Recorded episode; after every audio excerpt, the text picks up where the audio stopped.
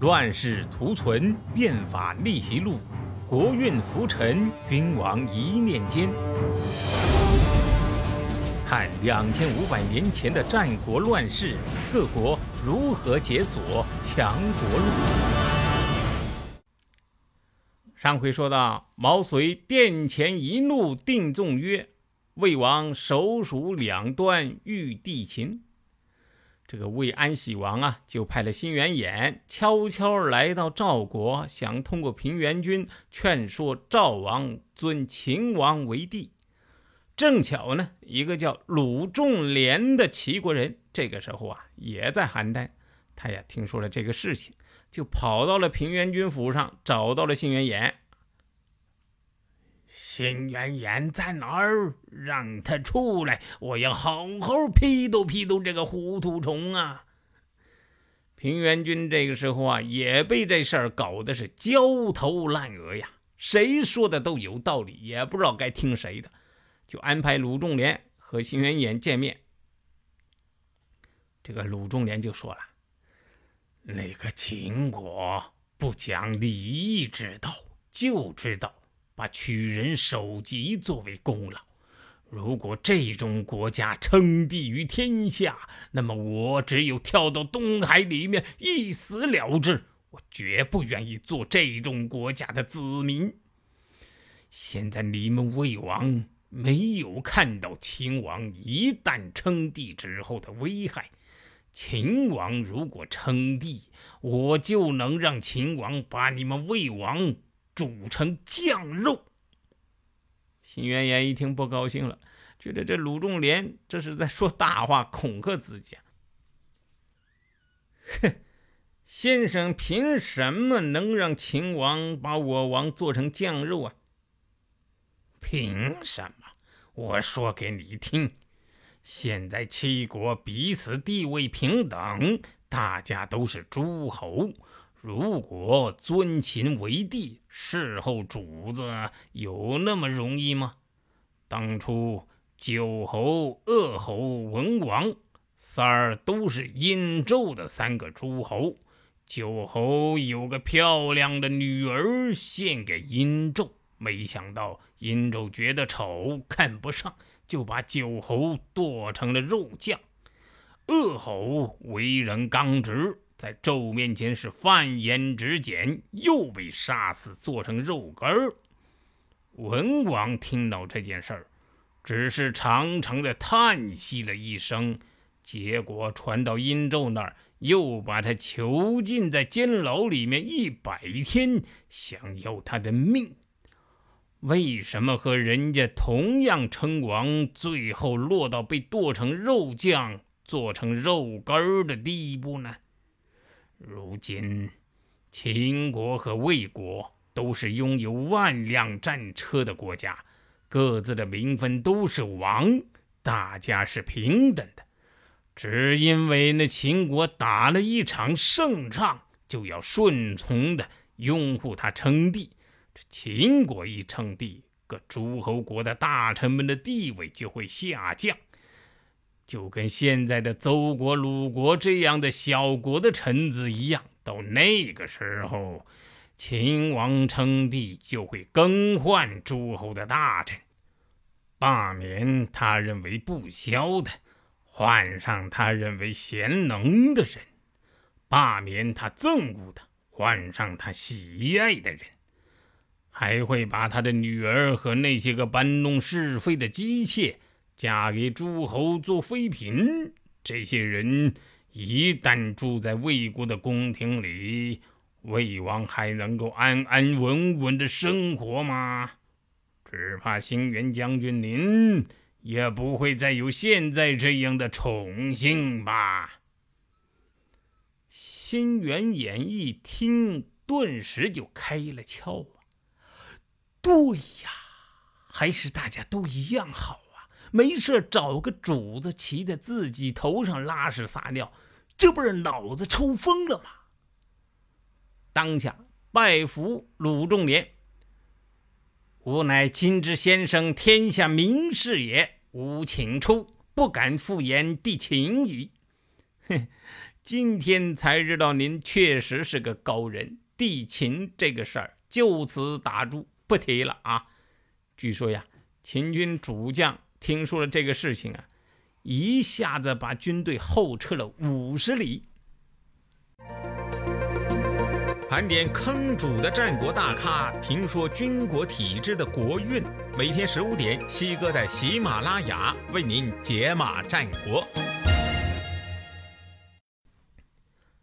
既然不能尊秦为帝，那就只能一战了。可是赵国现在基本还是孤家寡人一个呀。楚国出兵，远水难解近渴。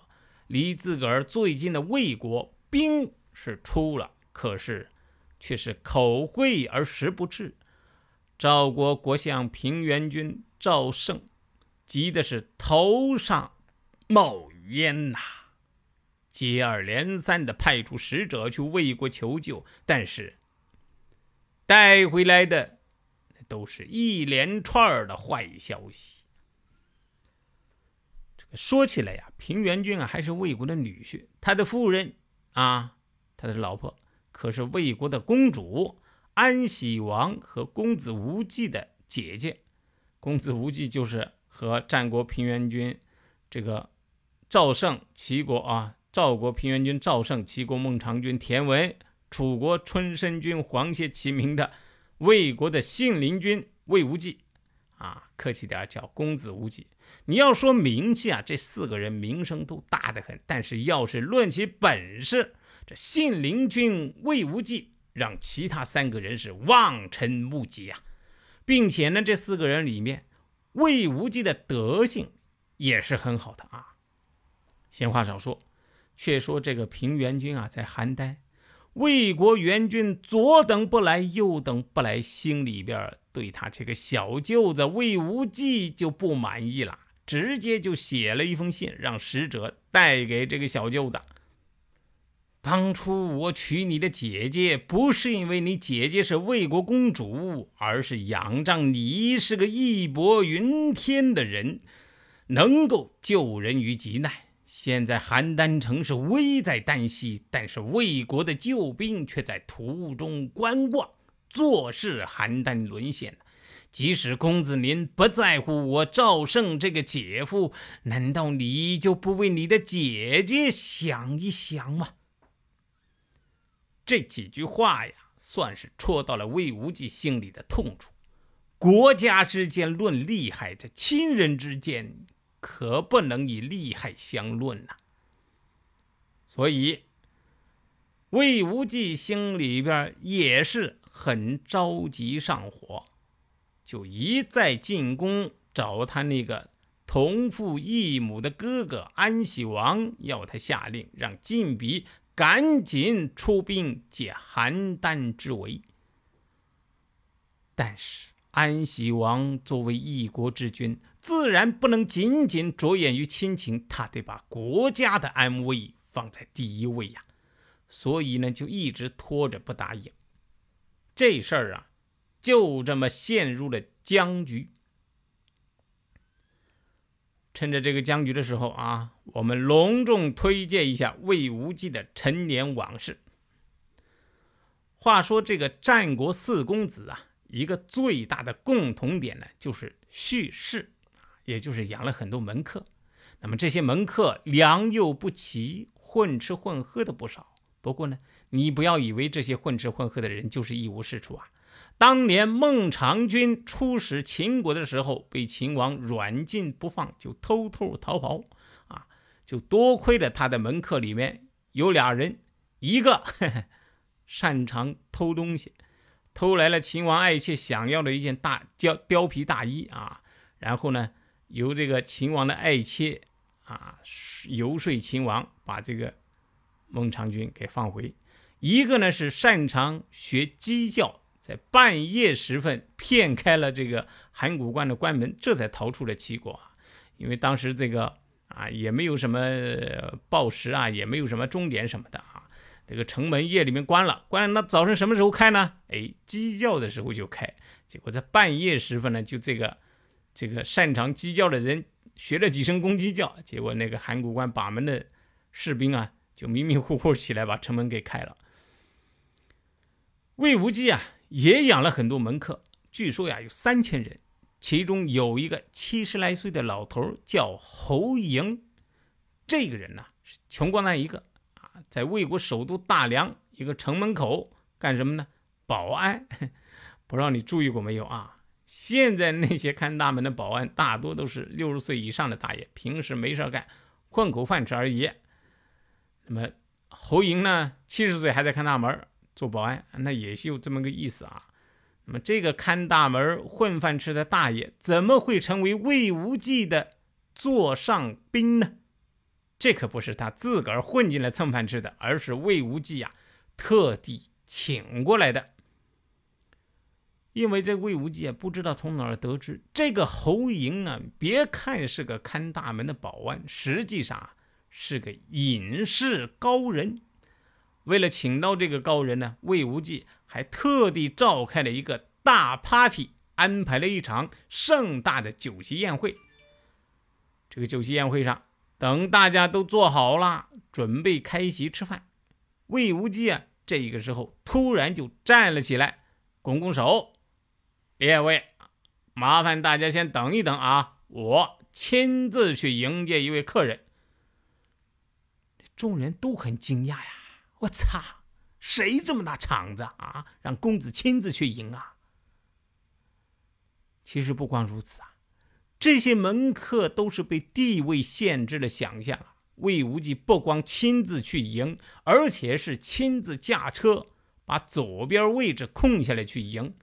一国公子自个儿当司机去迎一个看门的保安老头，换了常人呢，这保安老头不被吓得半死就不错了，至少也要唠叨个不停。折杀我也，折杀我也。那么面对魏无忌如此隆重的邀请，侯嬴这个看大门的保安老头是什么反应呢？且听下回分解。谁按下了礼崩乐坏的启动键？哪些小弟逆袭成带头大哥？哪些大哥被带进了坑？又有多少君王魂断强国路？西哥从《资治通鉴》《战国策》《史记》中筛出战国大事件，为您剖析国运密码，轻松理清战国乱史。